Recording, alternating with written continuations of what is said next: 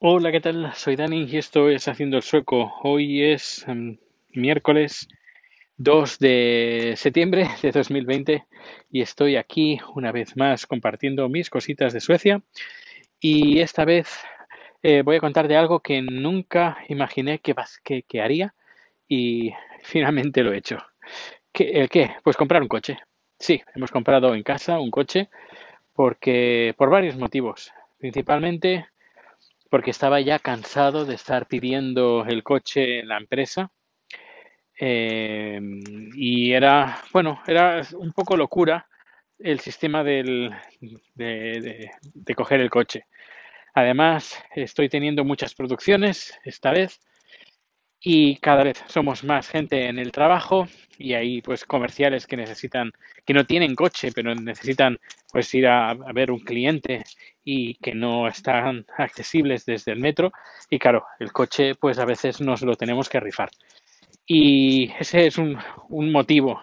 Y, y el otro es que a veces, pues por ejemplo, tenía una producción hasta muy tarde y a veces tenía que regresar a la oficina, aunque sea a la, a la una de la mañana, para descargar las cosas ahí, dejar el coche ahí y coger un, un metro o un bus. Bueno, era bastante coñazo. Así que la mejor solución he pensado que era tener un coche así de esta manera. Pues si hay, tengo que hacer alguna producción que no tengo que llevar mucha cosa, porque el coche no es que sea muy grande, eh, el coche de empresa sí que es más grande, pero bueno, y si, si cabe en el coche, perfecto y así de saliendo de casa voy a ver al cliente directamente y más con el tema del COVID, que así también nos ahorramos el estar cogiendo buses y trenes y transporte público y, y- trenes en general, es decir, bus, metro, tren, etcétera, etcétera. Así voy en, coche, pues, voy más tranquilo también, sin necesidad de ir a la oficina, a dejar el coche en el parking o recoger o buscarlo en el parking, eso que también lo que supone gastos pues de metro, Em, bueno, en, en general, además, como parte me pagan el kilometraje y he estado haciendo números y por el consumo que tiene el coche y todo, pues bueno, pues sale, sale bien. A ver, no es, no es hacer negocio, pero al menos, pues el, el uso que le doy, pues es mío, es decir, es un coche mío, eh, que, bueno, coche nuestro, mejor dicho, perdón, un coche nuestro y que no tenemos que rendir cuentas y poner el calendario que de tal día a tal día voy a coger el coche. Y luego, Dani, recuérdate que tienes que devolverlo en el garaje. O a veces alguna vez ha pasado que de coger el coche cuando aún no teníamos el sistema de, de calendario que decía, bueno, que pregunté a la empresa, ¿alguien va a necesitar el coche? Pues no, nadie lo va a necesitar. Bueno, pues me lo quedo este fin de semana porque el lunes a primera hora tengo que ir a tal sitio. Pues a lo mejor, pues a- el sábado me llamaba el jefe, Dani, que necesito el coche hoy inmediatamente, que tengo que ir al IKEA y... Porque claro, también el jefe compra, bueno, compra, eh, usaba, usa el coche de la empresa. Y, bueno, pues un, problema menos, que también un problema más, porque claro, hay que, hay que pagar el coche, el seguro y esas cosas, que bueno, ya os iré contando eh, el tema de qué es comprar un coche aquí en Suecia, que es como se va a titular este podcast. No, no puedo contar muchas cosas más. Lo que sí que ha sido eh, firmado los papeles. Eh, han pedido pues una, una entrada. Eh, Aquí cuando compras un coche creo que es un 20%, tienes que pagarlo, pagarlo de entrada en metálico no te lo aceptan. Aquí el metálico ya podríamos decir que está muerto. Y, bueno, he pagado con, con tarjeta, el- ese, con tarjetas en plural. Y, y nada, o sea, ya, ya pagaremos, ya pagaremos. Pero bueno, antes de comprar el coche, pues eh, te hacen una, te investigan, te miran pues las deudas que tienes y eso queda reflejado. Tú recibes una carta, y en este caso yo lo tengo todo eh, informatizado, es decir, tengo una aplicación donde las cartas oficiales me las envían por esa, a través de esa aplicación. Y eso, esa carta es una carta oficial. Cuando alguien investiga tu, tu historial, recibes una carta, o en este caso una notificación en- con esta aplicación, diciendo que eh, tal empresa ha pedido los informes de, de, de- de- dinero, de económicos de, de- tu historial. Y luego sabes, pues bueno, que, han investigado y quién ha sido y el por qué. Y pues eso también lo hicieron eh, fue hace un par, no, tres semanas, no, dos semanas y media, sí, dos semanas y media, vi el mensaje, alguien ha pedido tus datos bancarios, bueno, tus datos eh, contables. Bueno, pues parece que están en ello.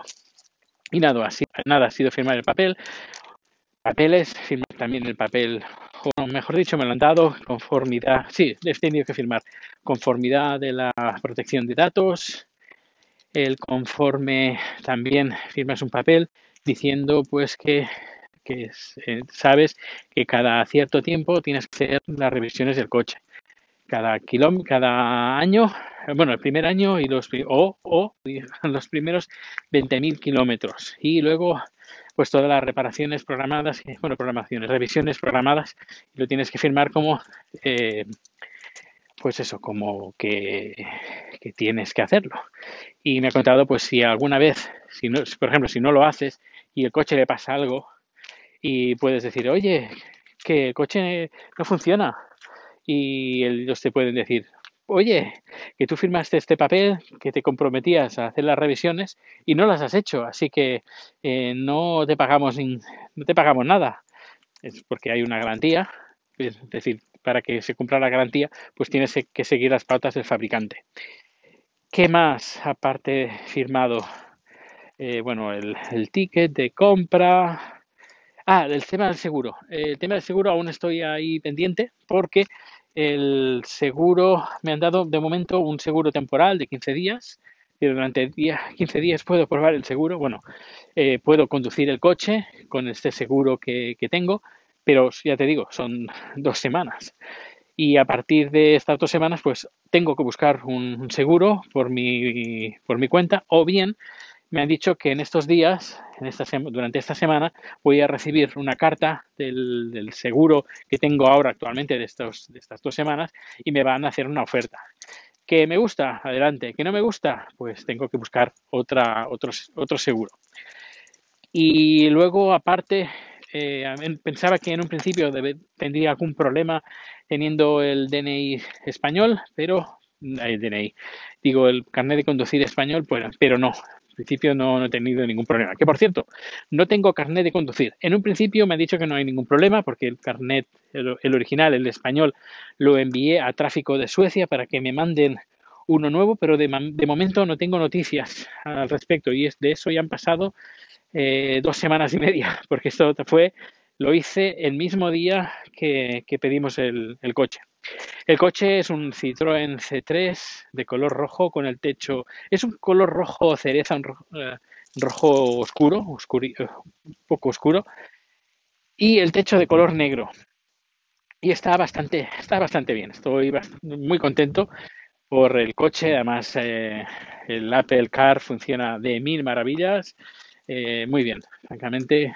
Eh, claro, yo el coche durante estos 10 años, pues aparte de conducir el coche que tengo en España, que es un Sara Picasso de hace 12, 13, 14 años, ahora ya no, ni recuerdo, mínimo 12, mínimo 12, yo diría 14, pero bueno, mínimo 12, y que estoy muy contento, por eso también he comprado un Citroën.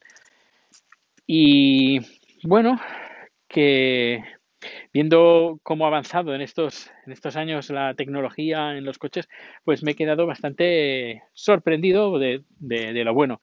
Eh, yo, por ejemplo, aquí en la empresa estoy conduciendo un Audi, un Audi bastante grandecito y bastante viejo, francamente bastante bien. No sé de no sé cuánto, creo que tiene más de 200.000 kilómetros, 150.000 kilómetros, 250.000 o incluso diría más. Bueno, tiene una un porrón de, kilómetros que ha hecho ese coche y, está bien, pero claro, comparando con este, claro, el motor de un Audi pues no tiene nada que ver con un Citroën, pero eh, a nivel técnico de, de los de conectividad y esas cosas, pues claro, eh, podríamos decir que el Audi es muy 2.0 o 1.0 y este pues a pesar de que no es un coche caro, no es de alta gama, que es un coche más bien mediano tirando pequeño, pues, eh, pues está bastante bien. Ya iré contando el tema del seguro, cómo termina la cosa, cómo termina el tema del cuánto pago de, impuestos, etcétera, etcétera. La gasolina, creo que estaba a 14 a 1 con 14 coronas el litro. o algo por, por, el, por el estilo, unos 1,3 euros, algo así al cambio. No sé cómo está en España, ya ni idea. Supongo que en octubre ya lo sabré. Y bueno, muy contentos. Ah, eso sí, también nos han dado, hemos comprado las ruedas de invierno sin clavos. Eh, son unas ruedas pues que se adhieren a la, a la, nieve como si fuera como si fuera arena, como si fueras encima de, arena o tierra. Y veremos a ver qué tal, que las tenemos en el Ferrot. El Ferrot sería el desván y ahí están las ruedas y según creo que hay que cambiarlas en a finales de octubre, creo, pero no estoy del todo seguro. Pero ahora ya te digo, ahora entro en un nuevo mundo aquí en Suecia, que es el, el mundo de ser propietario de un coche. Porque he conducido, he conducido bastante, pero eso de tener un coche propio aquí en Suecia es para mí una novedad.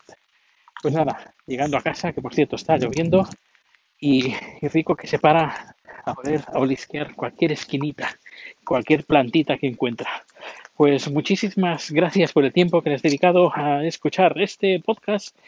Eh, hoy he colgado un nuevo podcast en 10 años haciendo el sueco y nos escuchamos o nos vemos en mi canal de YouTube muy pronto. Hasta luego.